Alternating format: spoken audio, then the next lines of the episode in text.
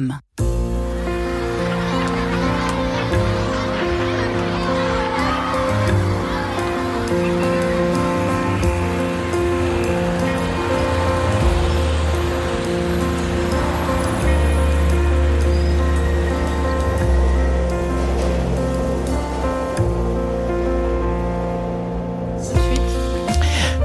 Anxieux et alimentaires, syndrome dépressif, addiction, suicide, depuis la crise sanitaire, les chiffres crèvent le plafond chez les ados et les pré-ados, en particulier chez les filles majoritaires à verbaliser visiblement leur mal-être. Un fléau alarmant à jouer, ajouté à ceux liés ou induits même parfois par les réseaux sociaux. Prenez TikTok par exemple. Juste après la création d'un compte, en moins de 3 minutes, il est plus que probable que vous receviez des contenus sur le suicide. Il vous suffira de seulement 8 minutes pour voir apparaître des vidéos en lien avec les troubles du comportement alimentaire ou encore de l'automutilation. C'est ce qui ressort d'un euh, rapport du Centre de lutte contre la haine numérique. Alors voilà la question que nous nous posons tous les quatre ce matin. Comment enrayer la progression de la détresse chez les jeunes? Marie-Ange de Son, ça commence tout de suite.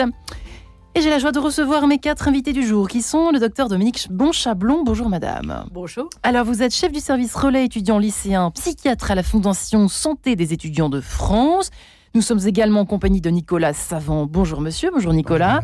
vous êtes conseiller principal d'éducation au collège lycée Jean-Jean Sailly dans le 16e à Paris. Donc euh, euh, vous êtes sur le terrain, si je puis dire. Vous êtes tous sur le terrain, pardon, parce que le père Xavier Lefebvre aussi, il œuvre, il charbonne sur le terrain. Bonjour, vous qui êtes, bonjour père, vous qui êtes curé de la paroisse Saint-Augustin à Paris.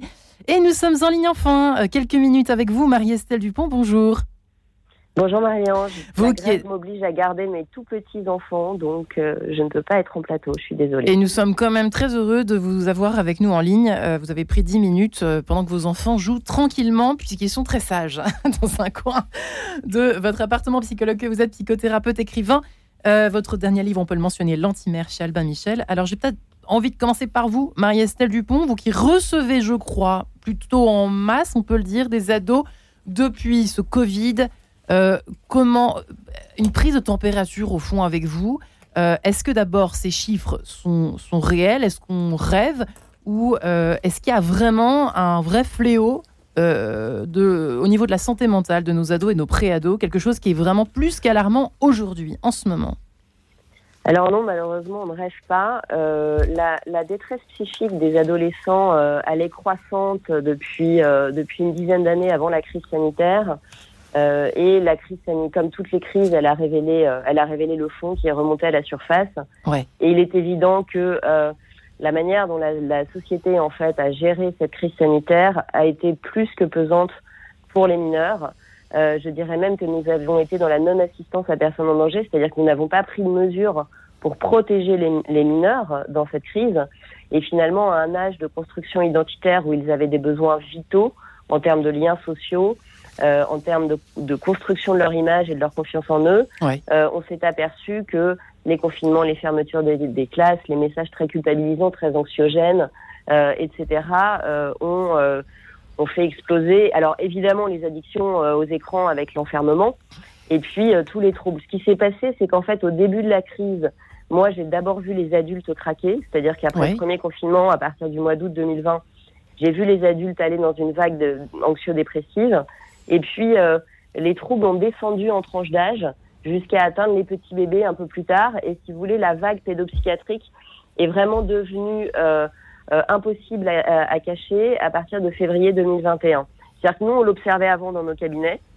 On commençait à le faire remonter. Moi, je le faisais remonter sur les plateaux télé. Il y avait peu de réactions. Et puis, les chiffres mettent toujours un peu plus de temps à arriver.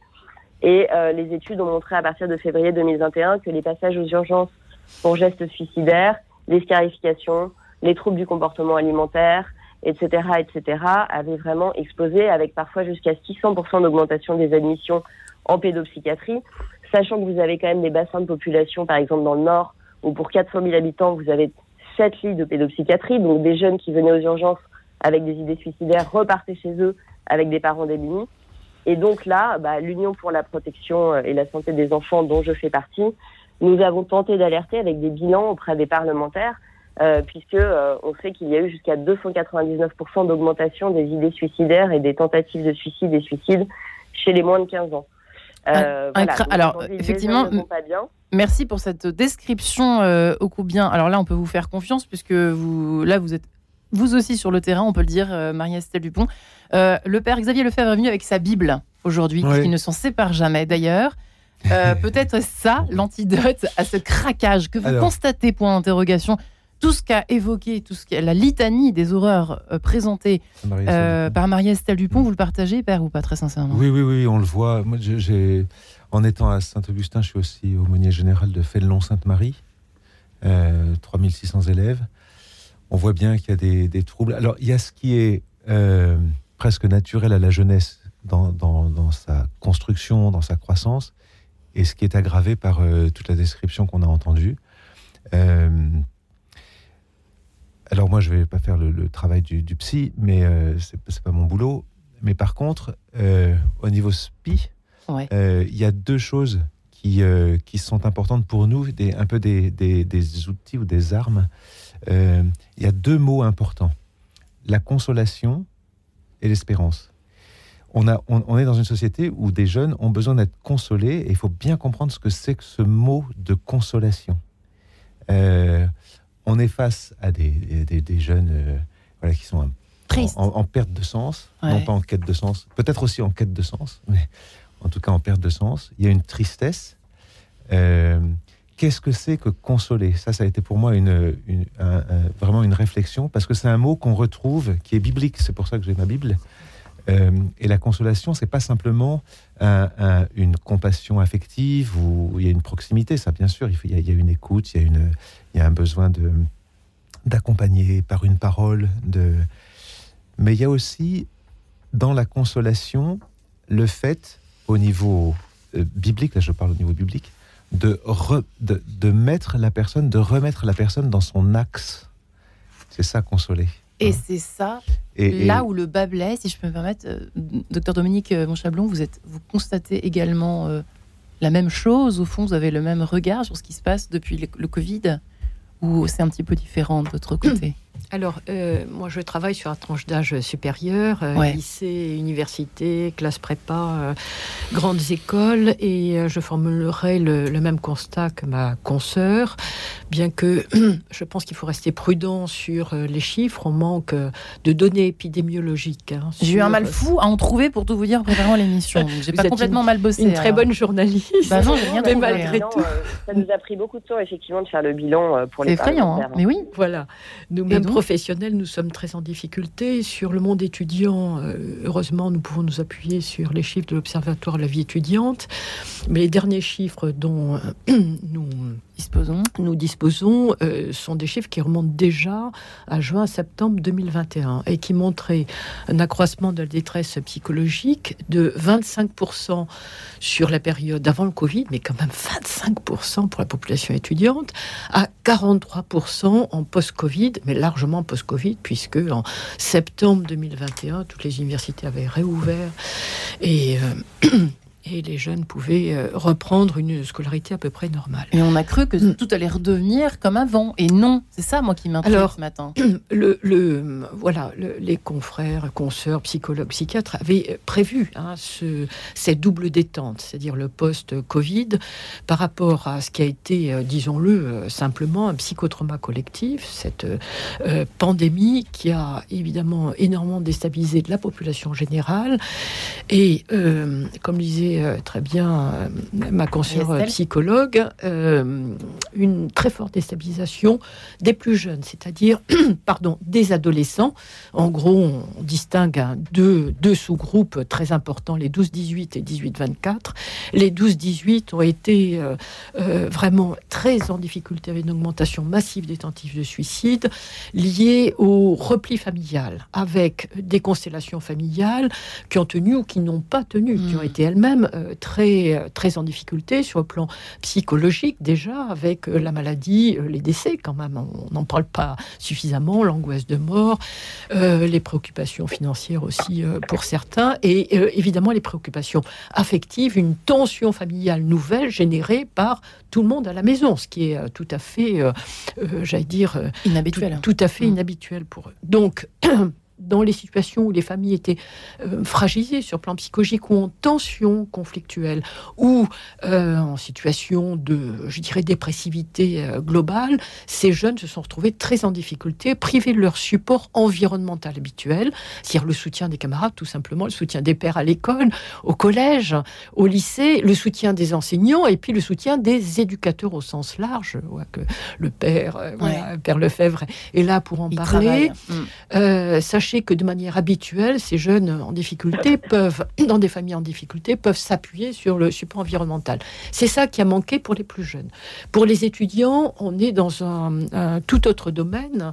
Euh, entre déjà le premier confinement et le deuxième confinement, une réaction assez différente. Le premier confinement a mis les étudiants en difficulté, mais il y a un très fort euh, soutien familial pendant ce premier confinement. Et en clair, ils sont pour plus d'un sur deux rentrer en famille. Et là, le nombre, paradoxalement, le nombre de tentatives de suicide a diminué dans le monde étudiant parce qu'il y avait ce support familial qui était, euh, bon, même s'il est inadéquat pour les, étudiants, on a bien vu que la famille était le premier recours chez ces jeunes adultes. Ça, je le souligne quand même. là, on parle des jeunes adultes, en effet. Voilà qu'il n'y a pas eu de, de front ou de conflit intergénérationnel. Hein. Souvent, euh, je vois que la presse essaie d'alimenter ces conflits intergénérationnels. Bon, aujourd'hui, on sait une journée sur la retraite. Je pense mm. que cette question-là va ressurgir. Eh bien non, la famille a tenu et, justement le soutien intergénérationnel était important, euh, notamment autour de la précarisation des plus âgés. Nicolas Savant, euh, Nicolas Zavant, pardonnez-moi, vous qui œuvrez euh, au collège-lycée, donc là vous êtes, on retourne donc dans l'adolescence pure. ça a été terrible et c'est encore terrible ce que vous constatez au niveau de la santé mentale et psychique de nos jeunes. Enfin, terrible. Moi, je refuse l'alarmisme. Hein. Je pense que je, veux être plus positif. Je voulais juste préciser que je m'occupais des classes préparatoires aux grandes écoles. Mais j'ai évidemment une vue, parce qu'on travaille en équipe, sur le collège comme sur le lycée. Euh, alors, terrible, je ne sais pas. En tous les cas, euh, comme l'a dit le père, effectivement, euh, on voit bien qu'il y a une dynamique propre à l'adolescence et à l'entrée dans l'âge adulte, qui est en bouillonnement, accentuée probablement par la crise sanitaire en même temps, nous, notre rôle euh, dans la compassion, hmm. c'est aussi de redonner du, sens et de se servir de l'outil de médiation qu'est l'enseignement. Et, vous y voyez des, premiers résultats du coup? Bah, Si vous voulez, forcément, euh, à, la fois l'enseignement, ça peut être une source de, stress parce que c'est de l'évaluation, c'est de la compétition parfois pour certains, même si nous, on lutte au sein de la cité scolaire pour que ça ne soit pas le, le, cas et que ça soit plus une dynamique collective.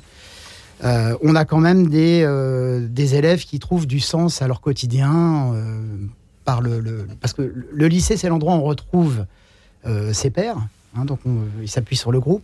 Ce groupe est lui-même dans une communauté éducative avec des gens à l'écoute, des endroits où on peut déposer une parole, des endroits où on peut être guidé, où on peut faire des propositions, y compris en partenariat avec le relais étudiant qui exerce aussi mmh. à Janson. Hein, c'est pour nous un, un partenariat extrêmement précieux. Et du coup, j'ai l'impression dans ce que vous dites, pardonnez-moi, j'ai presque envie de revenir vers vous, Marie-Estelle Dupont. Est-ce que c'est pas une histoire des parents aussi, euh, de nous adultes, la responsabilité que nous avons de ne pas surstresser parce qu'on a, on a peut-être transmis aussi, je ne sais pas, transmis des espèces de d'angoisse ah, ici et là. Hein. Il, est, évident, il est évident que les enfants et les adolescents qui s'en sont le mieux sortis sont ceux dont les parents ont été en capacité de métaboliser euh, la réalité extérieure et que la maison garde des murs à l'intérieur de laquelle bah, on ne dînait pas, pour le dire euh, crûment, on ne dînait pas devant BFM TV, et euh, à l'intérieur de laquelle il y avait un dialogue.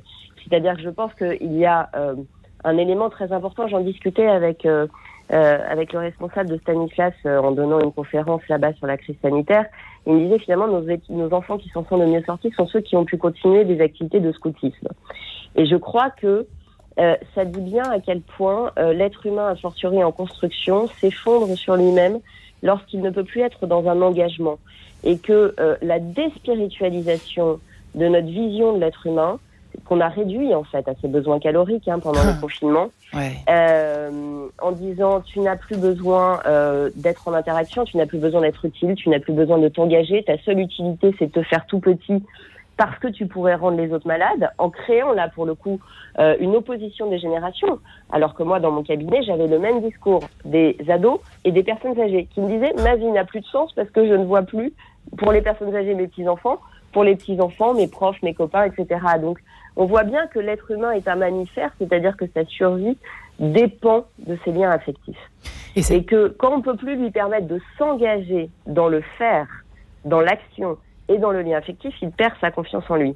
Et que là, je crois que les parents qui ont su garder euh, une spiritualité, une spiritualité au sens large, c'est pas nécessairement la religion catholique, mais une vision de l'homme dans l'espérance et non pas dans l'illusion. Si tu fais des sacrifices, tout va aller bien, mais vraiment dans l'espérance.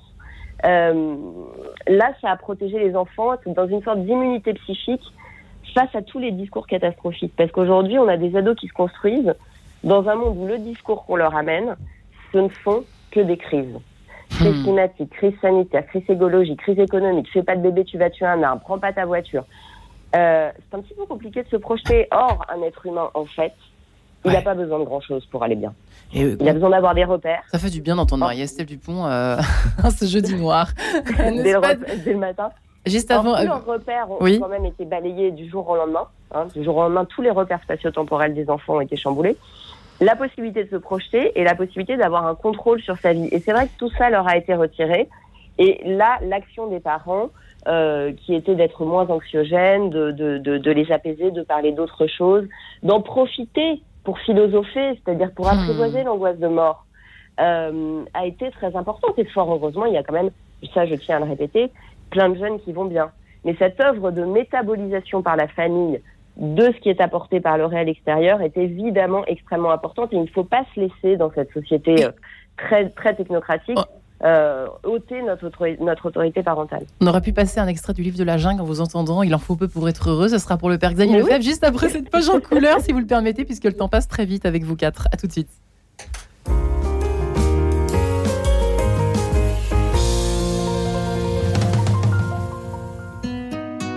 La Bible est une histoire de famille et la raconter renforce notre foi.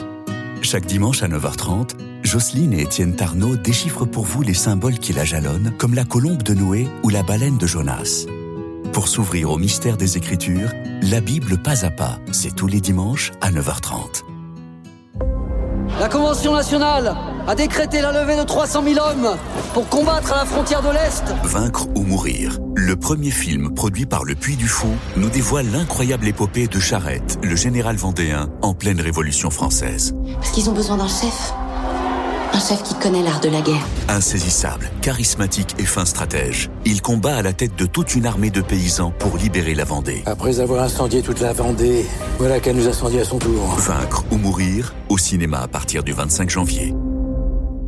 Radio Notre-Dame, les auditeurs ont la parole. J'aime écouter Radio Notre-Dame qui est atypique dans le paysage radiophonique français. C'est une radio qui apporte un éclairage euh, différent sur l'actualité, qui aborde des sujets variés, sociétaux, politiques, géopolitiques et culturels. Et c'est surtout une radio qui offre des moments d'ouverture et de réflexion sur la spiritualité. Et je crois que c'est important dans le monde actuel. Pour soutenir Radio Notre-Dame, envoyez vos dons au 6 boulevard Edgar Quinet, Paris 14e ou rendez-vous sur www.radionotre-dame.com. Merci. En quête de sens, Marie-Ange de Montesquieu.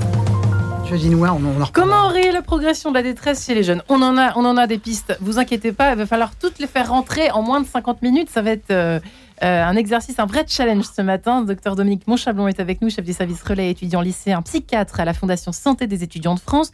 Euh, Nicolas Savant, qui est conseiller principal d'éducation au collège lycée Janson de Sailly dans le 16e, côté prépa. Euh, Père Xavier Lefebvre, curé de la paroisse Saint-Augustin à Paris. Et Marie-Estelle Dupont en ligne avec nous, psychologue, psychothérapeute et écrivain.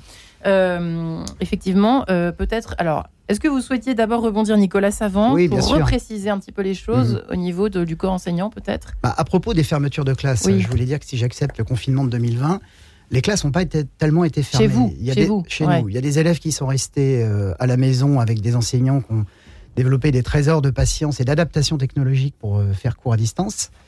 Euh, certains élèves, évidemment, ont été écartés pour cause de, de Covid. Les services d'intendance se sont donné un mal fou aussi pour donner les moyens aux étudiants de suivre les cours et aux enseignants de pouvoir faire cours à distance. Comme quoi c'était possible en fait. on voulait un peu. Voilà, le, stress réel, évidemment, ça a été ne plus voir le visage des gens, mm. faire la guerre au port du masque, etc. Ça a été très pénible. Et d'ailleurs, c'est un peu ce qu'on se disait tous et tous les tous les trois ici présents hors micro, c'est que au fond, c'était pas du tout la cause. Père Xavier Lefebvre, le Covid n'a pas été la cause de ce mal-être, mais le révélateur, l'effet loupe. Oui, tout à fait. Oui, moi, il me semble que la, crise sanitaire a, la crise sanitaire a révélé euh, tout ce qui était déjà un petit peu caché en germe sur toute la, notion de crise spirituelle, comme le dit Marie-Estelle Dupont. On a, le, Covid a manifesté cette déspiritualisation, l'a peut-être accentuée aussi. Dans ce qu'elle a dit, et je, je, je, rebondirai sur ce qu'elle a dit, ce qui est important, mais du point de vue spirituel, vous voyez, oui. Euh, il y, y, a, trois mots importants qui nous permettent de, de, faire face à cela. la notion de consolation, comme je l'ai dit, la notion de paternité, parce que la, réalité de la famille est là, euh, vous en avez parlé, et puis la notion d'espérance et euh, d'espoir, espérance. Vous voyez, les, deux choses seraient à distinguer et à, unir ensemble. Sur la consolation, je voudrais reprendre ce, terme. Dans la Bible, euh, la consolation vient des plus grands. Euh, et on a besoin de, plus grands. Si, euh, et c'est ce que j'ai entendu aussi de, chez, Marie-Estelle Dupont, si les plus grands perdent l'espérance, les plus jeunes n'en auront pas. C'est-à-dire que c'est, et, dans ce dans ce milieu familial, quelles sont les familles qui ont pu tenir, quelles sont les familles qui tiennent, et comment les plus jeunes ou les, les étudiants retrouvent du sens aussi en famille? Parce que on a besoin, on est ainsi fait que mhm. Ce, euh, on, croit, on grandit par un plus grand. une, des, euh, une des lignes forces de, dans ma vie sacerdotale, c'est d'avoir découvert et compris que euh, on est consolé, on est affermi, on retrouve notre estime de nous-mêmes, on retrouve notre confiance en soi quand on sait qu'on est aimé par un plus grand que nous. Et ça, ça dans, la, dans la relation, ça se joue dans la relation familiale, ça se joue, dans, les, hein. dans les relations éducatives. Quand on a un regard bienveillant qui est posé sur nous et qui est dans ce regard, on voit que euh, on peut y arriver, que la personne nous encourage, que la personne nous fait grandir, etc. C'est ça consoler. Consoler, c'est accompagner de telle manière à ce que on découvre avec le, celui qui est plus grand que nous, une véritable liberté qui vient du fait qu'on sait où on va et qu'elle nous, elle nous apprend à aller où on va.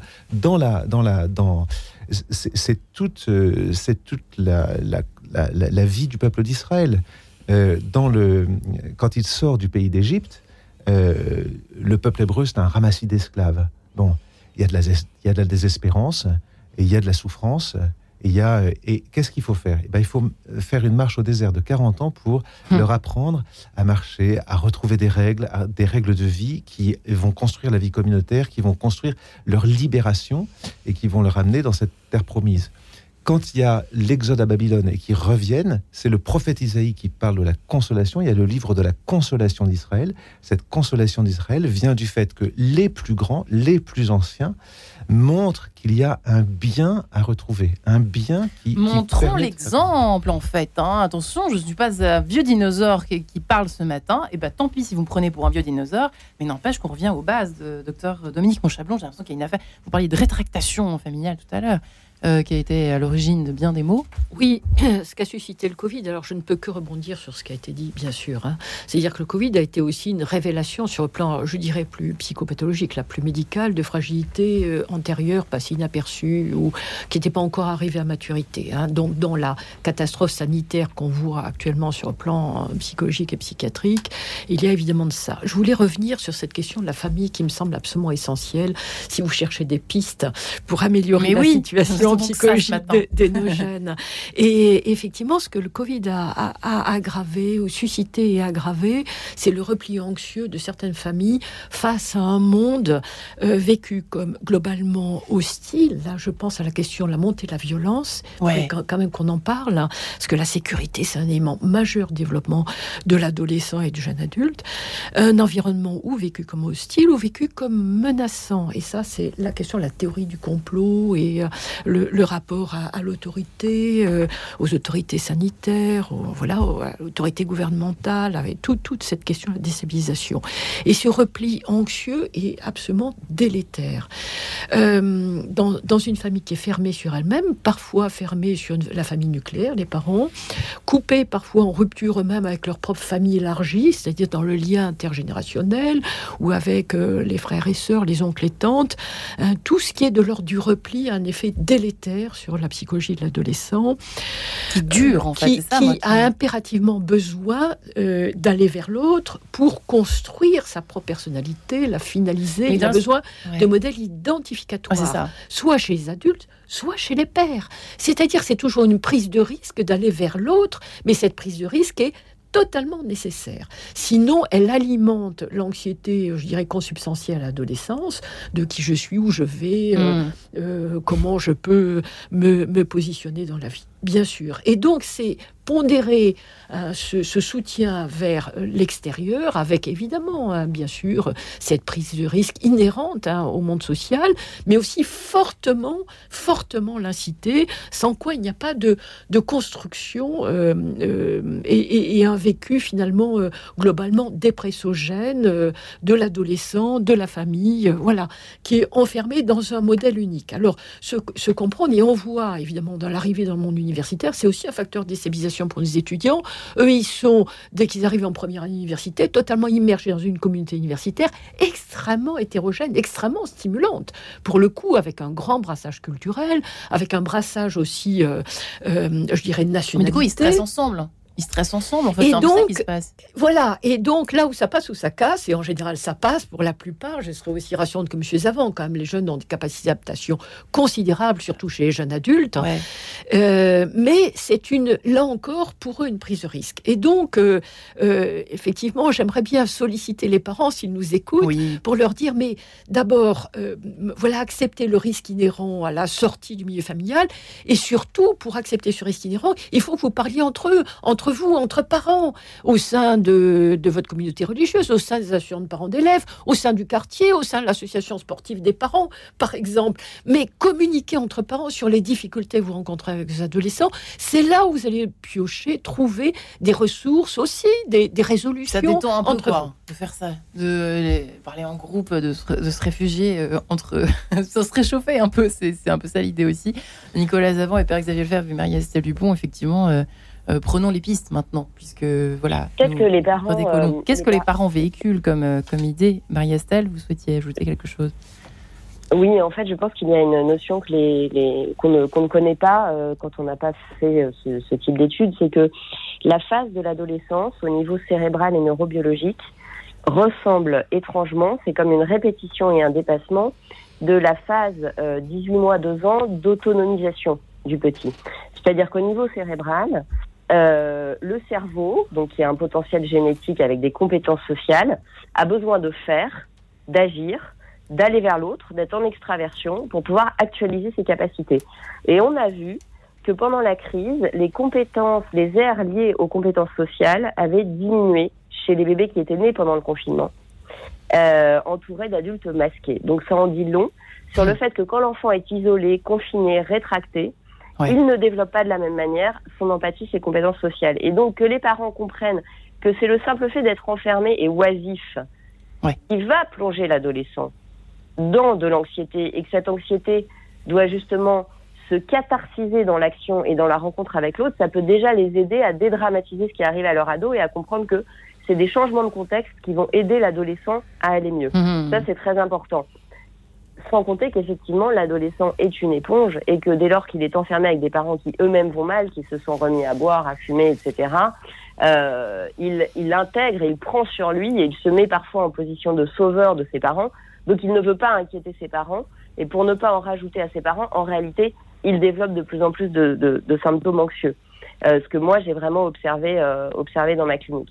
Donc oui, je crois que le modèle de transmission, l'exemplarité, la capacité à rester un homme ou une femme libre, c'est-à-dire qui pense en dépit des contraintes qui lui sont imposées, euh, et profiter finalement de ces temps où nous sommes à la maison avec nos enfants pour les aider à construire leur discernement, à dire mais qu'est-ce que ça te fait, qu'est-ce que tu en fais de ces contraintes, et toi comment ferais-tu si tu pouvais décider? C'est aussi une manière de leur dire, tu vois, être un adulte, c'est pas être tout puissant. Mm. Je peux pas faire que les, que les classes ne ferment pas, je ne peux pas tout changer, mais je reste libre de penser, de construire une pensée euh, et d'être conscient, d'être connecté à moi-même et d'être conscient de ce que ça me fait. Et ça, je crois que c'est très important parce que comme c'est un âge où on a absolument besoin de l'acceptation de ses pairs, PIRS, qu'on a absolument besoin d'être attaché au groupe, on est prêt à renoncer à ce qu'on ressent et à ce qu'on pense pour adhérer au modèle en vogue. Et du coup, ça les tord, ça les tord et ça fait des, des ados très dissociés qui se coupent complètement de leur ressenti. Et ça, ça fait le lit euh, d'addiction et de dépression. Donc et vraiment, les, aider à rester enracinés dans ce qu'ils perçoivent, dans ce qu'ils ressentent et dans ce qu'ils pensent, c'est déjà les réhabiliter dans une dignité et leur dire tu es sujet. Tu n'es pas un objet statistique qu'on met dans un coin pour sauver les plus âgés, tu es sujet. Pleinement, tu n'es pas personne, tu es une personne. Je te regarde dans les yeux. Et quand on regarde dans les yeux spirituellement, on reconnaît à l'autre sa dignité et on lui permet d'exister, même si, oui, il y a de la frustration, mais du coup, c'est de la frustration, c'est pas du sacrifice. Vous voyez ce que je veux dire Ouais. Nicolas Zavon, regardez dans les yeux. Alors, justement, euh, il me semble très important de pouvoir ramener, euh, aujourd'hui, on parle d'espérance, mais ramener les, jeunes dans le jeu social. Hein, qui a perdu euh, et l'engagement et l'engagement en partie un peu de sa peut-être de sa crédibilité mais pas simplement pour la cause sanitaire hein.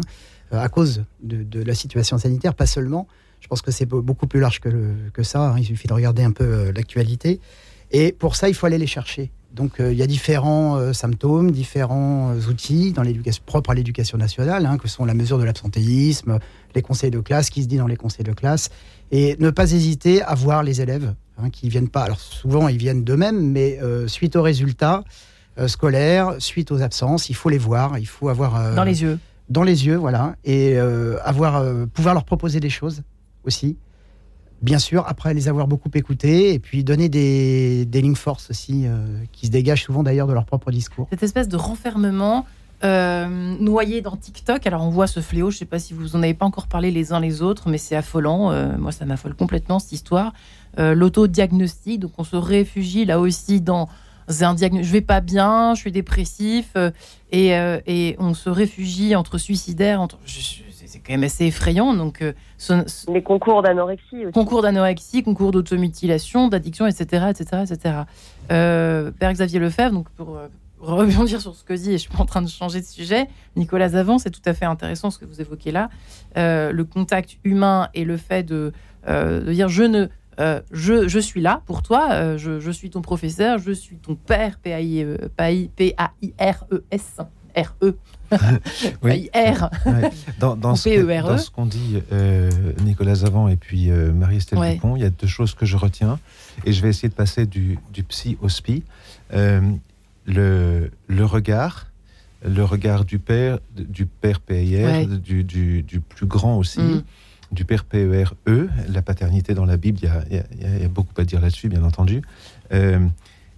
tu es une personne, tu es capable de bonté, ça, c'est le, plus important à dire à l'enfant. Tu es capable de bonté. et non pas tu es anorexique, tu es dépressive, tu es. Euh, de rechercher. Tu es capable de bonté. Et la deuxième chose, euh, de ce que disait Marie-Estelle Dupont sur le faire. On a besoin de faire, on a besoin. Et, effectivement, le, confinement vous empêche de, mm. de faire. Alors, je m'interroge sur ce faire, voyez, par rapport à l'espérance. L'espérance, du point de vue euh, spirituel et du point de vue chrétien, c'est une vertu mais ce n'est pas une vertu pour l'avenir. C'est ça qu'on comprend mal. L'espérance n'est pas une vertu pour l'avenir uniquement, c'est une vertu pour le présent. Si je, si je reprends les mots techniques de la, de, la théologie, on dira que euh, la vertu d'espérance euh, consiste à, en ceci, euh, mon Dieu, j'espère avec une ferme confiance que vous me donnerez votre grâce en ce monde. Ah, c'est drôle, a du futur dans ce monde, maintenant alors. Maintenant. C'est-à-dire, et c'est quoi cette grâce de Dieu en ce monde? Ça veut dire que euh, Dieu est capable de m'éclairer sur le bien que je suis capable de faire. Donc le, Là, tout de suite, le, faire, voilà, le faire dont parle Marie-Estelle Dupont, du point de vue psy, et, qui est très juste. Hein, l'homme a besoin de faire, de se construire, et en, faisant, il se fait. Euh, se faire, du point de vue spirituel, il est orienté par le bien et donc la la, capacité de donner, de se donner, de, trouver un sens dans la bienveillance, l'amour que je peux donner aux autres et qui va être le, le, le, contenu même de, euh, de cette espérance. Mmh. le lit de l'espérance. Le, psy euh, parle du faire à, juste titre euh, dans la construction de la personne. Le, le, SPI, lui, donne un contenu à se faire et ce, ce contenu, du point de vue chrétien, c'est la vertu de charité, c'est l'amour. Mais faut-il en avoir dont vous dire que quelqu'un vous le dise ça C'est ça qui est peut-être compliqué. Et, voilà, c'est pour ça qu'on a besoin d'un plus grand. On a mm. toujours besoin d'un plus grand qui dit mais tu es capable de bonté. Tu es... Et le problème, là je m'adresse à vous, c'est intéressant, euh, Dominique Monchablon, euh, docteur Dominique Monchablon, en fait on se rend compte que de quoi Qu'est-ce que ça nous dit tout ça? Eh bien c'est que nous ne sommes plus, nous, adultes, portés par l'espérance. En fait c'est ça qu'on est, on est en train de constater là ce matin en vous écoutant les uns et les autres. Il y a une fragilisation, hein, très clairement, de, bah oui. de, la population générale, je dirais, donc des parents, euh, des grands-parents. Euh, mais j'en appelle là, s'ils nous écoutent, justement, à... Euh, bien sûr, on ne peut pas les rassurer, parce que l'environnement est quand même globalement préoccupant. Bah, L'inflation, la naïf. financière. voilà. la guerre qui est à nos portes, voilà, la pandémie qui n'est pas complètement terminée. Mm. mais je pense qu'il est important dans, dans, ce moment, euh, surtout de réinscrire leur enfant dans, euh, dans la généalogie. Moi, je suis très sensible à la question du temps, la, temporalité et, de quelque chose qui est cette instantanéité qui est valorisée notamment dans le, évidemment les réseaux sociaux. Hein, plainte immédiate, réponse immédiate, recherche de liens sociaux. Il faut dire quand même que le lien social, première prévention à détresse psychologique, quel que soit l'âge, et j'insiste surtout sur les jeunes. Il y a énormément d'études épidémiologiques, scientifiques qui ont été faites, notamment sur la détresse des étudiants, et qui a montré que la, la solitude ou le sentiment de solitude est le premier facteur, avant même la fragilité psychologique préexistante hein, de détresse. Donc la question du lien social fondamentale, la question euh, de la généalogie euh, qui va permettre, s'appuyant sur un passé relativement construit, quelle que soit la généalogie euh, euh, familiale, euh, de se projeter dans le futur. Mm. Euh, alors, c'est ce que hum, j'encourage souvent. J'anime des groupes de parents de patients hospitalisés dans la clinique où je, où je travaille. Et souvent, je les invite, d'une part, à, pouvoir, euh, comment dire, se reconstruire dans leur propre famille, se, je dirais, réconforter au sein de leur propre famille, mais surtout à pouvoir apporter cette construction généalogique auprès de leurs enfants en souffrance, quelle qu'elle soit. Il vaut mieux être finalement avoir une mauvaise place dans sa famille que pas de place du tout. En prendre conscience. En prendre oui, en prendre conscience, pouvoir J'ai de la chance d'avoir. Voilà, pouvoir en parler, euh, réinscrire leur enfant dans cette, euh, euh, dans cette généalogie et parler également de ce que eux, parents, ont vécu quand ils avaient l'âge de leur enfant. C'est ça que vous parce que généalogie, très rassurant. Je me disais, qu'est-ce qu'elle veut dire par généalogie? Je me disais, qu'est-ce que ça vient faire là, ce mot-là? C'est l'inscription familiale. c'est en fait l'histoire de la famille. C'est-à-dire, Bien sûr. moi quand j'étais petite, moi quand j'étais petite, etc., etc. Eh bien, écoutez, c'est tout à fait passionnant. Sean McDonald est avec nous tout de suite. Take my hand. On se retrouve juste après. À tout de suite. Radio Notre-Dame.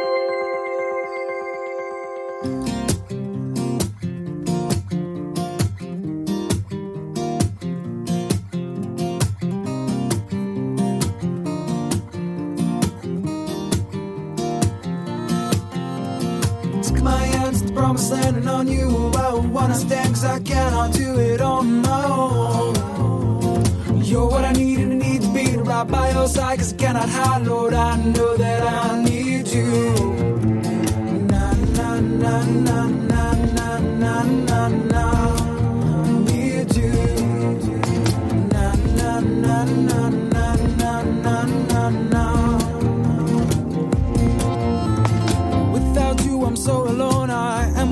you are strong You pick me up when I'm falling down. And I'm crying out to you inside of my heart. I need you Lord oh so for the bottle want you to have my life Jesus. Take my hands to promise landing on you. I wanna stand cause I cannot do it on my own. You're what I need and I need to be right by your side Cause I cannot hide Lord I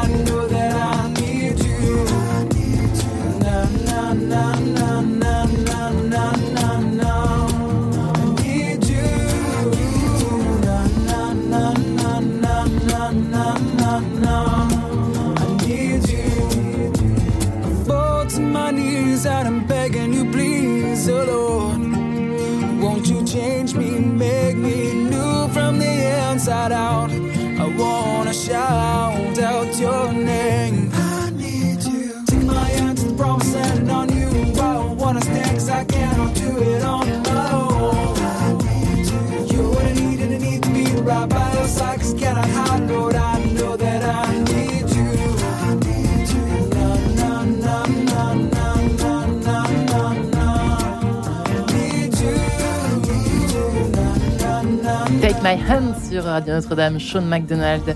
L'heure de se prendre par la main. Comment enrayer la, la progression de la détresse chez les jeunes? On en parle en ce jeudi matin. Euh, quelques jours après ce Blue Monday, Dr Dominique Monchablon, chef du service relais étudiant lycéen, est avec nous, psychiatre qu'elle est à la Fondation Santé des étudiants, des étudiants de France, le père Xavier Lefebvre, curé de la paroisse Saint-Augustin à Paris, Nicolas Zavant, euh, conseiller principal d'éducation au collège-lycée euh, Janson de Sailly dans le 16e, et il s'occupe de nos étudiants en prépa, et Marie-Estelle Dupont, psychologue, psychothérapeute, écrivain. Je rappelle son dernier ouvrage, L'antimère aux éditions Albin Michel. Euh, vous, vous souhaitiez, Nicolas Zavon, insister particulièrement euh, sur ces jeunes qui en savent plus qu'on le pense, c'est ça? Oui, je pense que pour arriver à être crédible auprès des jeunes, il faut Oui. aussi écouter ce qu'ils ont à dire, euh, ce qui exclut évidemment la démagogie. hein. On est quand même dans un cadre, en ce qui me concerne, un cadre scolaire. Mais euh, de manière à déjà rebondir sur ce qu'ils peuvent euh, dire et savoir sur, euh, sur eux-mêmes, sur l'histoire de leur famille, parce qu'il était question de, de généalogie tout à l'heure. Fantasme scolaire, vous me parliez de ça. Alors, il y a aussi des choses à déconstruire. C'est-à-dire que pour déconstruire, il faut que le jeune puisse exprimer aussi comment il voit son avenir, comment il voit son parcours scolaire, parce Ouais. qu'il s'agit de ça me concernant. Mhm. Et effectivement, voir comment il s'inscrit aussi par rapport aux projections parentales. Mais ça, peut-être que Madame Monchablon sera bien mieux renseignée que moi C'est-à-dire un exemple, hein, peut-être. Pour faire simple, euh, des parents qui ont euh, des projets pour leurs enfants et qui sont des projets qui sont pas forcément investis, euh, qui les fragilisent. Source d'angoisse énorme. des jeunes agençons qui sont, eux, issus de familles brillantes, Mm. sur plusieurs générations, des parents qui assurent, et en Mm. tous les cas, on les croit sincères, ne pas exercer de pression psychologique sur le futur. Sauf que c'est pas aussi simple que ça. Il y a des choses qui transpirent. Et parfois, Ah. c'est des réussites scolaires brillantes sur, dans la fratrie déjà, hein, et parfois sur plusieurs générations.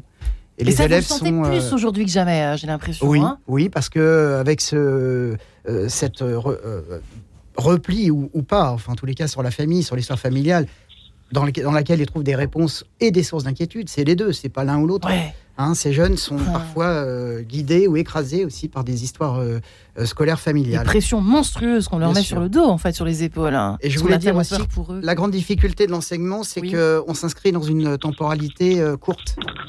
C'est-à-dire que, par exemple, en prépa, il y a deux ans pour préparer les concours, Ouais. il y a trois ans pour préparer au bac, euh, si je, je vais en arrière. Euh, et en même temps, la vie psychique, elle est plus complexe que ça.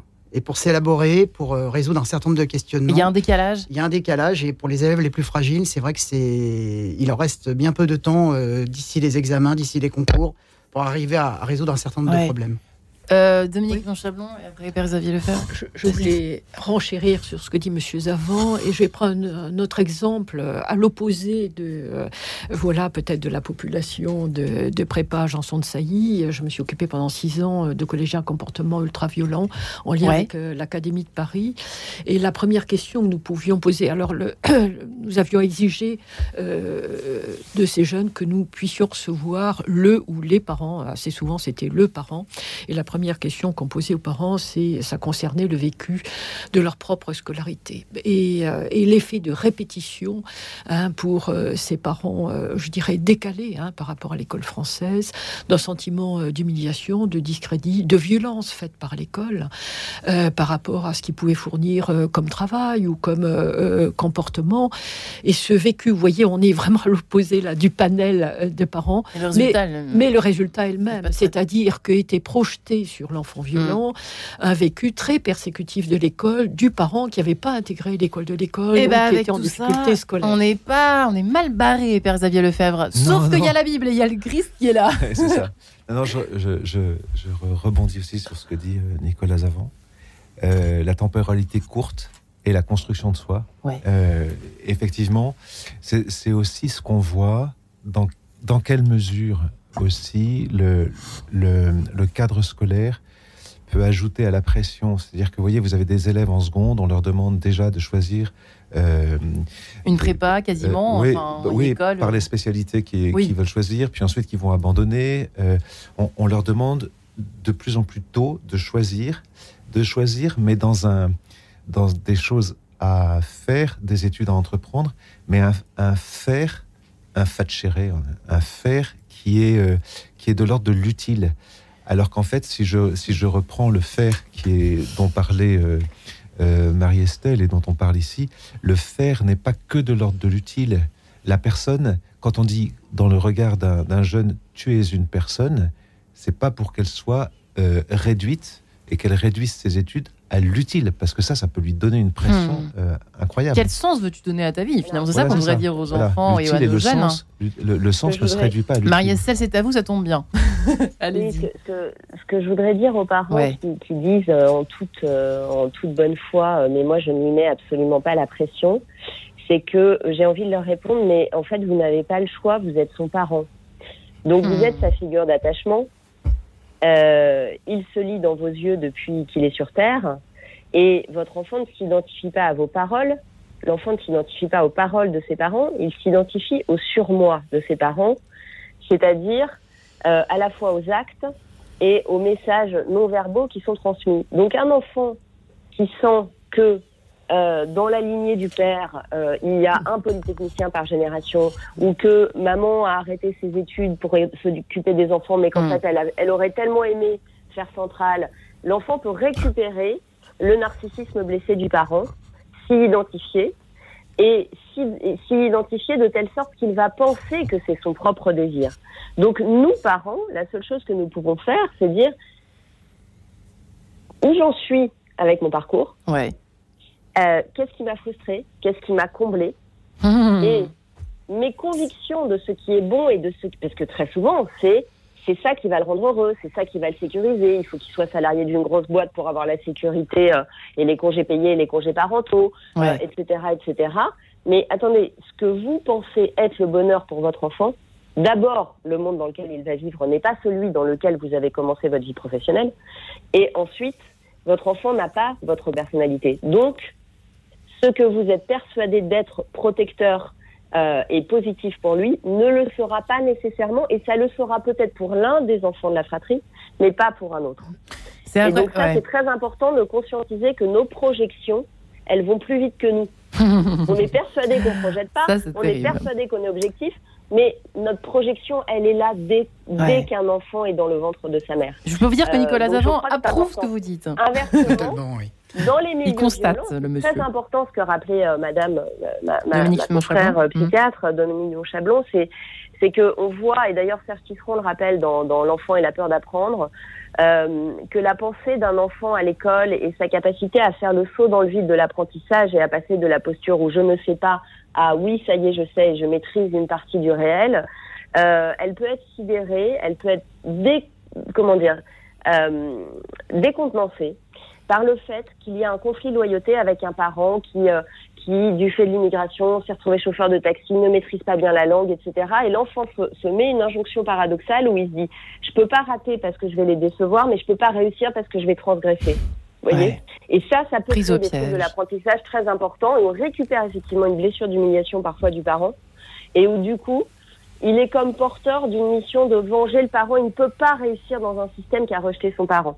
Donc ça, c'est très important aussi de l'élucider parce que cette douleur psychologique est à l'origine de bien des troubles d'apprentissage. Et oui, et ce qui nous prouve bien que, alors, les journalistes font leur travail certainement très bien, leur morale ne tient qu'à un fil, nous explique le Figaro étudiant euh, euh, d'il y a quelques jours, euh, l'inflation galopante, je paye mon loyer mais je ne mange pas tous les jours. En fait, peut-être est ça. Alors, c'est un aspect du problème. Je ne dis pas que les, raisons ne sont pas financières, notamment, mais on a l'impression dans ce, que vous dites depuis le début de cette émission, tous les quatre, au fond, il s'agit de quelque chose de bien plus profond et d'un défaut de transmission au pluriel, deux défauts de transmission, Père Xavier Lefebvre. Et là, c'est là où, quand on a des parents hyper stressés, hyper stressants, qui n'arrivent pas à se, se, séparer, se détacher des espèces de fantasmes euh, scolaires négatifs ou surpositifs ou idéalisés, eh bien, il y a encore la Bible pour nous Alors je vais être, je, vais, être complètement. Sauvez-nous de grâce, Père Xavier. Je vais être un petit peu en décalage, mais, je vais offrir aux, aux, psys qui sont là euh, matière à, à, réfléchir dans leur propre domaine à travers le tableau du vieillard Siméon. Le vieillard Siméon, on dit dans l'évangile de Saint Luc qu'il attendait la consolation d'Israël. Cette consolation, elle vient par l'Esprit Saint. Bon. Et comment arrive cette consolation? D'une façon extrêmement charnelle, au, moment où il prend l'enfant dans ses bras. C'est-à-dire que vous avez ici une, beaucoup de choses. Vous avez un vieillard, mhm. vous avez un enfant, vous avez le fait que l'enfant soit pris dans les bras, vous avez la relation, la généalogie qui, se, qui se manifeste, vous avez la transmission, vous avez beaucoup, beaucoup de choses dans ce petit tableau. Euh, on, fête les 400 ans de, Saint François de Sales euh, cette année. C'est quelque chose qui, chez lui, était euh, extrêmement fort dans, dans, sa, dans, ses méditations. Parce que dans ce petit tableau où, au moment de la naissance de, de Jésus, le vieillard Siméon est au temple, euh, il attend, il attend dans sa vieillesse, et on a hmm. l'impression que le Seigneur le fait attendre, et que sa vieillesse, le, sens de la vieillesse vient du fait qu'il attend cette espérance, et que quand il a cet enfant, il dit voilà, tu peux maintenant, tu peux laisser ton serviteur s'en aller en paix, dans la paix, car mes yeux ont vu le salut. Voilà. Et, et, et, l'enfant, c'est par rapport à ce que disait euh, notre éducateur Nicolas Avant, euh, l'enfant porte en lui des richesses et il faut lui le, voir ces richesses. C'est ce que voit le vieillard et en même temps l'enfant a besoin d'être pris dans les bras du vieillard. Vous voyez? Donc il y a, y a tout, dans ce tableau parle de euh, généalogie, de consolation, de, tout ce qu'on est en train de, quand on n'est pas capable de consoler ses enfants parce qu'on est dans une situation euh, intérieure très compliquée, on va dire ça comme ça. Mais là, je laisse parler. Qu'est-ce qu'on fait? Où est-ce qu'on va? Qui On va voir Marie-Estelle Dupont et Dominique Monchablon Qu'est-ce qu'on fait? euh, Dominique je, je, suis très sensible au terme de consolation et je dirais qu'un des points positifs, voyons des points positifs à cette pandémie, c'est au moins l'accès à la plainte. C'est l'accès à la plainte des seniors, des parents et des, et des adolescents. Enfin, les adolescents étaient les derniers à avoir accès à la plainte parce qu'il a fallu que leurs parents, leurs grands-parents puissent se plaindre de la situation pour qu'ils puissent dire oui, je me sens pas bien. Et ce qui explique aussi la montée euh, de la consommation euh, de, soins psychologiques et on s'en félicite. Euh, Qu'on aille voir un prêtre ou un psy, déjà on va voir quelqu'un. On va se plaindre à quelqu'un. On reste pas tout seul devant TikTok. Voilà, quel, que soit le niveau, euh, d'ailleurs, euh, de, je dirais, de gravité ou d'intensité de cette souffrance, et on encourage aujourd'hui les jeunes et les étudiants, je voudrais quand même qu'on revienne sur la pression sur les étudiants en, deux minutes, mais euh, à, je dirais, à mettre en questionnement leurs difficultés du moment, et si possible avec d'autres, pas, pas forcément et seulement avec les psys, mais avec leurs pères, avec leur famille, et avec leurs éducateurs, et aussi avec les psys peuvent être utiles juste pour leur permettre de se décaler un tout petit peu du sentiment d'impasse. Et, parfois, ça prend très peu de temps, parfois une seule rencontre, parfois deux, trois, ça suffit. Et d'aller discuter avec aussi ses profs. Hein. Parfois, peut-être des liens ont été renoués dans certains établissements, partout. Nicolas Zavant, ça peut être aussi une solution de sortir de ce stress peut-être familial. Alors, renouer, euh, moi j'ai pas eu le sentiment en tout cas concernant. voilà, de dénouer. Par contre, je rejoins euh, je voudrais parler justement de la bienveillance qui est devenue presque une injonction. En 10 secondes euh, C'est vrai qu'en 10 secondes, c'est vrai que pour, euh, pour les adultes encadrants, ça a été euh, difficile. Il y a eu des, des, choses un peu contradictoires sur la gestion de la crise. En tout cas, ça a toujours été simple. Ouais, on a fait face ensemble. Vous avez fait ce que vous avez pu. Voilà, c'est déjà très bien. Et ensemble. Et bravo à tous les quatre et merci infiniment. Espérance. Retrouvez le podcast de cette émission sur le www.radionotre-dame.com. Eh bien, merci infiniment à euh, Guillaume euh, Nougaret, j'en perds mon latin, pour avoir aussi bien réalisé cette émission, ainsi qu'à Emmanuel Scordel pour l'avoir aussi bien préparée.